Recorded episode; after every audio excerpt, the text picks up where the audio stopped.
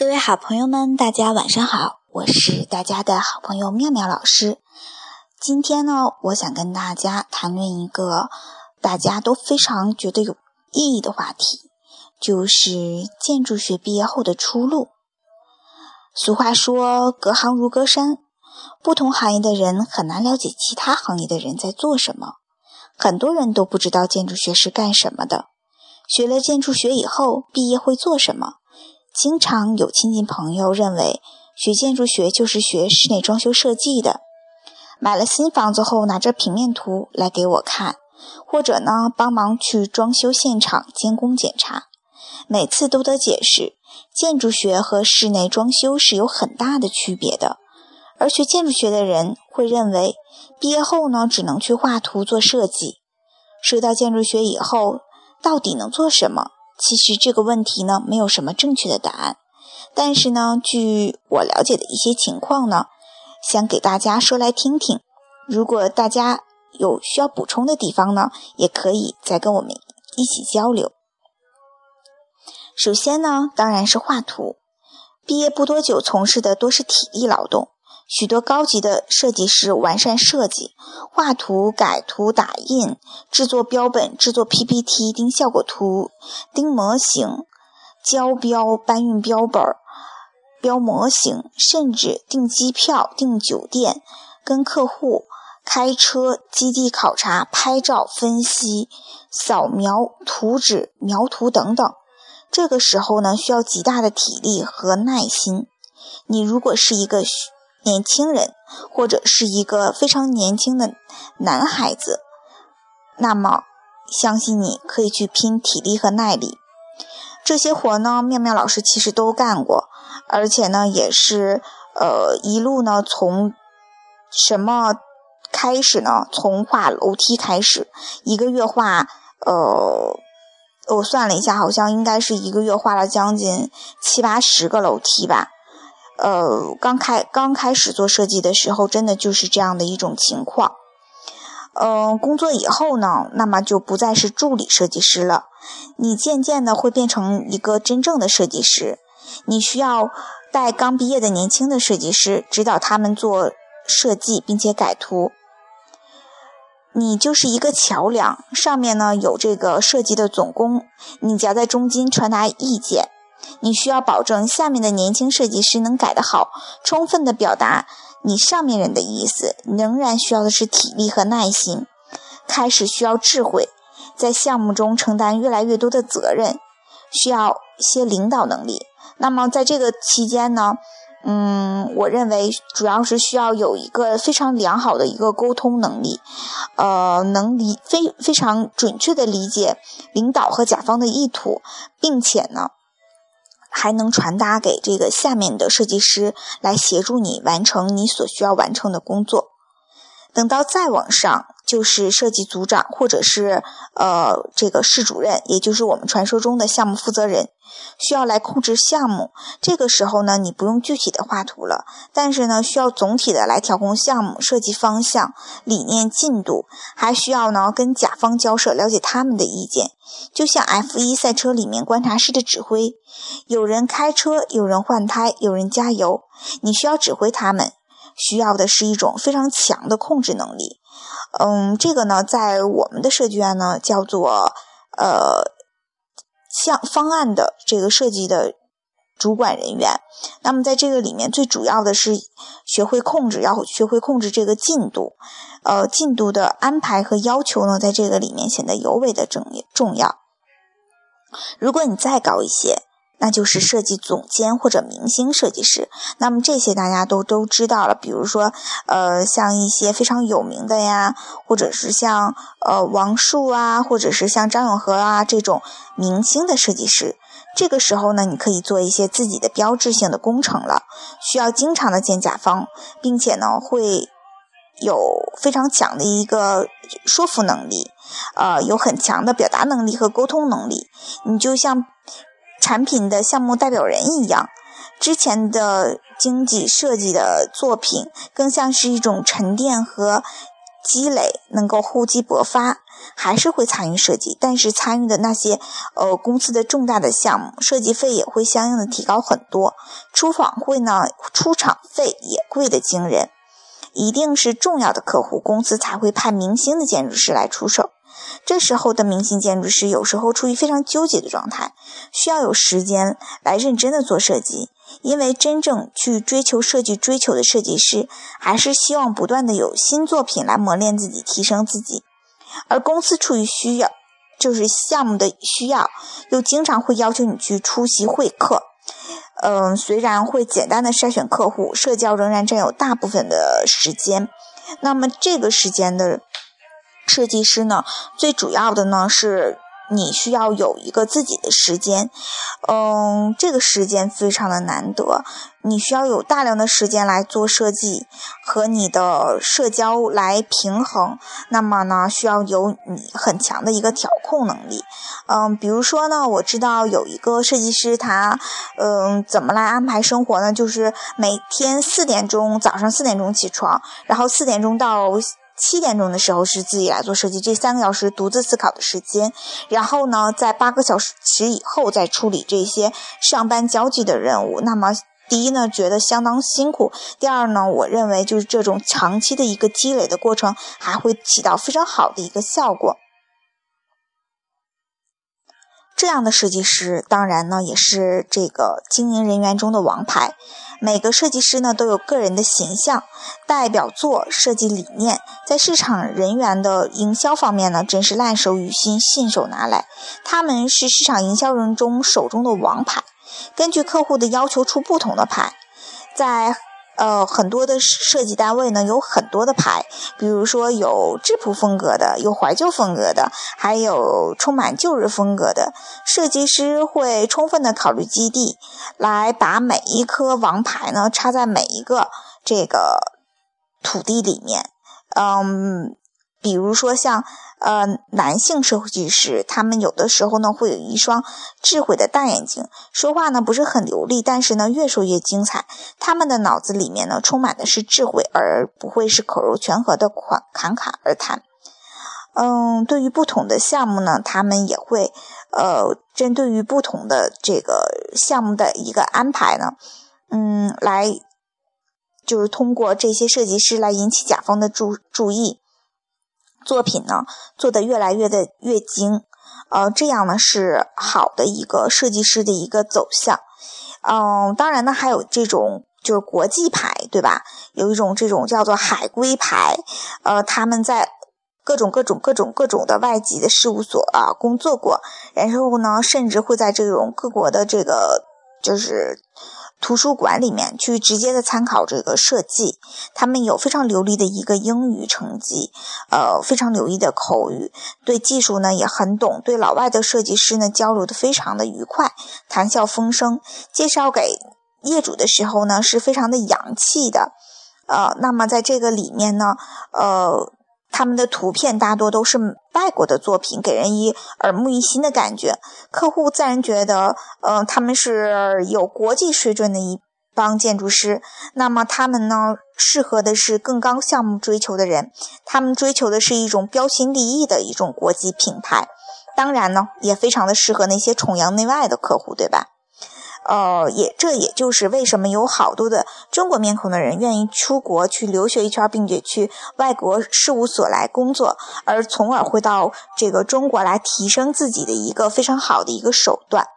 那么下面呢是打技术牌的，呃，在这个技术牌里面呢，他们没有非常风光的留学背景，也没有诸多的奖项，而是从基础工作一点一点的往上爬，对项目的任何的问题都非常的清楚。所有的跟项目有关的问题，在资料库一样的大脑中都有所储户。客户问的任何问题，他们都能对答如流。这样的客户群体呢，适合的一种一些平民的一些项目，他们嗯，并不要求这个项目有多么的标新立异，而是要求能够保质保量的完成任务。还有一些无法规律的设计师，比如说像有些海归呢，他们并不会去做设计，而是只会呃口若悬河，然后每次吹牛的时候呢，就滔滔江水，就连绵不绝。但是呢，这些客户呢，也是有很多的这些受众群体的，比如说像，呃，一些非常迷信大公司的一些设计师，他们会非常喜欢呃这一方面的人人才。那么，设计师转行这件事呢，呃，到底能能做什么呢？哦，这个首先你这个设计师你需要有一些非常好的一些基础，比如说。呃，你做设计单位的一些经理、经人人员，那么他首先要有专业的背景出身，跟客户沟通、跟公司的工设计人员沟通呢，会非常的便利。嗯，是专业的背景呢，给这个设计的客户啊介绍作品啊，或者是公司有很强的说服力。呃，也会根据这个客户的需求来推荐最呃合适的设计团队。在前期呢，跟客户接触的时候呢，也会对客户呢进行一个判断，并且呢，对客户的建议性意意见呢，跟客户沟通的时候呢，也需要很多细节方面的内容。那么呢，就会从设计人员的角度来说，保证呢，设计人员不过于苛求设计进度而有所这个约束。设计公司的经人人员如果做好的话，会设计升级为这个种管理人员。其实呢，工作内容也没有什么大不同，只是在呃项目管理、控制或者拜访客户管理的下属。不过这些工作呢，比较宏观的，有高度的这个设计。呃，进行。那么，在我看来呢，就是一些呃比较牛的，就是设计院的一些院长，他们就非常的愿意从这个设计师来干起，然后最后做到这个设计公司的一些管理人员。当然呢，他们的这个收入也是很可观的。但是对于我来说呢，像这种工作呢，他们相对来说是比较累心的。就是尽管体力上没有那么累，但是呃，他们要操很多很多的心。你想想。甲方的事要操心，然后设计师的要操心，然后还要管这个设计师的一些，嗯，吃喝拉撒拉撒拉撒睡就都要管，是非常操心的一个这个管理人员。嗯，还有呢，就是一些外籍事务所的负责人员。嗯，这些呢也都是从这个建筑师来干的，就是跟这个外籍事务所沟通啊这些方面的。还有什么呢？比如说像我们原先的设计院呢，还会有这个呃建筑设计杂志的一些编辑撰稿，或者是采访写评论。呃，这个呢相对来说是比较适合女同学的。像我有好多学习研究生的一些同学，他们都会就是直接在研究生毕业的时候考虑去做这个。建筑呃设计杂志的编辑，一方面呢，他们会有非常体面的工作；一方面呢，相对来说这方面的工作也不是非常的累。那么这些呢，他们都可以做些什么呢？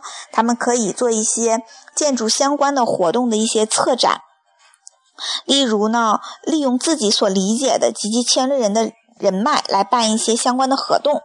呃，比如说像现在比较流行的去什么组团去日本呐，去欧洲建筑考察呀，这方面的也是根据这些杂志社来联办的。嗯，还有一些呃比较轻松的，或者是走学术范儿的呢，那就是去建筑学当老师啊，当建筑系的老师，这个大家都知道对吧？在建筑学当老师，比如说回到家乡的这个大学啊，来当这个老师，他们以。呃，上课为主，有的时候空闲的时候会接一些项目，并且呢，做一些学术下面的论文。这样的话，他们的时间呢是非常自由和可控的，并且有假期。呃，学生们呢可以做一些就是比较呃平时的一些劳动力嘛，呃。相对来说呢，这样的单位呢也是比较轻松和简单的。但是在现在看来呢，呃，九八五、二幺幺，还有一些建筑学评估的老师的单位，相对来说目前也是比较累的。拿我们学校来而言呢，就是，嗯，老师的压力特别的大，一边要做学术，而且呢，你上课一定要上好，并且呢，还有一个就是文章方面的一个要求啊。这个呢，也是九八五院校的一个老师非常累的一个。嗯，地方还能做什么？这个当然也还还有很多，比如说在国外，建筑师不是说只是设计建筑的，他们呃是一种充满艺术的专业。也就是大家在申请的时候也会知道，就是如果要是你去国外来申请建筑学的话，那么国外会把建筑学归结为这个艺术专业，对吧？呃，那么你就可以转行做很多事了，比如说你可以做一个产品设计师，或者是工业产品设计师。比如在上海呢，有一家店，它的 logo 呢是一只兔子，这个呢就是有几个建筑师来转行来做的。当然也可以做工业设计，或者是首饰设计、服装设计。呃，面面老师曾经了解过，就是我特别喜欢在杭州，大家也可能知道，就是在马马云曾经去过一家店，那个家店呢，就是几个设计院的设计师，然后跳槽出来了，然后开了一个叫做木质工坊。他们呢是带着这个目前的一些嗯时尚达人嘛，来做一些呃力所能及的可以自己做的一些木质方面的工作，比如说像自己做一个凳子啊。或者是自己做一个桌子啊，那么当然呢，这这种收入呢也非常的可观，所做的事儿呢也特别的好玩。嗯，还有什么样的？比如说像设计师可以做自由的作家，呃，开始写书的这种。那么他们写的，我觉得一般呢也都是一些旅行方面的书。你像妙妙老师有一个好朋友，他就是非常的喜欢那个。摄影，然后他就跑到那个外国去留学嘛，去留学去建筑学，结果呢，在那边迷恋上摄影了。后来呢，他就作为了一个呃专业的这种呃留学，就是这种就是摄影摄影师啊，然后去给这个杂志社投稿啊，相对来说，这个生活也是特别有意思的。那还有一种呢，就是转行比较多的，就是去甲方嘛。嗯，甲方里面呢，就是凭借你这个专业的来背景来做一些设计总监啊、设计总管这方面的工作。在甲方的收入呢会高一些，但是呢，工作也并不轻松。比如说像面面老师的好多同学呢，他们都是在这种万达这种高非常好的一些高级的这种甲方，比如说像中海啊，呃，他们的压力也非。非常的大，他们也是有工作任务的，而且呢，他们要求也非常严格，他们会有自己的一些设计的一些规范啊，都是这些设计师来编编排的，并且呢，你在甲方画图呢是体力活，呃，他工作呢是偏脑力的劳动，他是需要内部的一些斗智斗勇的。比如说，你像和政府的关系、和上级的关系、和施工单位的关系，你每一个单位都要搞好，所以呢，也是非常的费脑细胞的一种呃职业啊。那么下面呢，还有一些，比如说像呃，我们在这个里面还会说，在甲方的时候你会干什么呢？那么需要干的是，你同时负责十几个项目，几个项目，然后每到。一天到晚呢就是开会，呃，有人会这么说：如果在甲方工作的话，你不是在开会，就是在准备开会的路上。开完会以后呢，你还要做做 PPT，还要给领导准备资料和前期准备工作。领导上台前呢，你还要在这个三天前准备好领导的工作。呃，也是我们在这个年龄段非常累的一个职业。呃，那你还能做什么？比如说。如果你要是去这种软件开发公司，他们也会很很多愿意要咱们这个建筑学的专业的学生。比如说像 Autodesk 呀，他会呃需要有一些建筑设计呃师来进入他们的团队，帮他们来提一些软件开发的一些意见。嗯，比如说像 Revit Revit 呀，或者是 Beam 团队，他们都需要来建筑师来加入。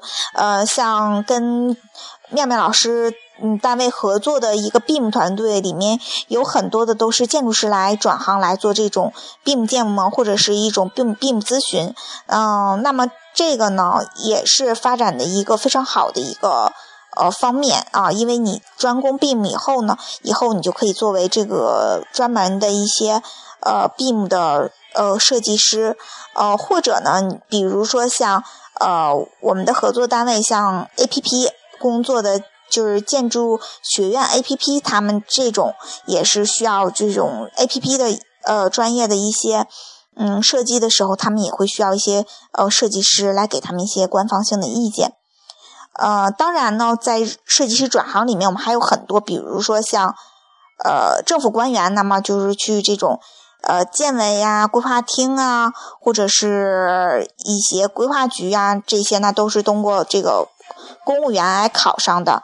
那么还有一些比较有意思的，比如说像舞美设计，呃，电影里面的场景设计，当然还有当明星，比如说像大家比较熟悉的，嗯，吴彦祖，他是呃美国的俄冈利州立大学的建筑学系毕业的，而我们的这个陈奕迅呢，也是英国伦敦的呃一个非常好的一个大学建筑学的。比如像林峰呢，也是美国大学的建筑学的。如果你恰好的又喜欢学建筑，又爱学足球，你也可以像意大利人佐利那样，成为一个呃2014年的巴西世界杯决赛的主裁判。呃，这位来自于呃博洛尼亚的建筑师呢，是欧洲著名的裁判。呃，说到这些呢，呃。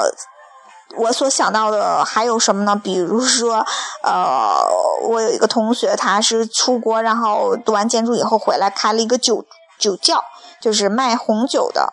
嗯，在我看来，建筑师是一个非常有意思的一个职业。嗯，你学会了学建筑呢，那么就会用一种建筑师的角度来看这个世界，你的世界就是不一样的。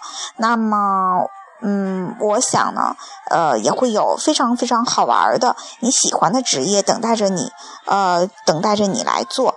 嗯，好，呃，说了这么多，有一点口干舌燥了，呃，也希望给我们快要毕业或者快要考研的同学呢一些小小的建议，呃，希望大家能够都找到自己非常喜欢的专业来读。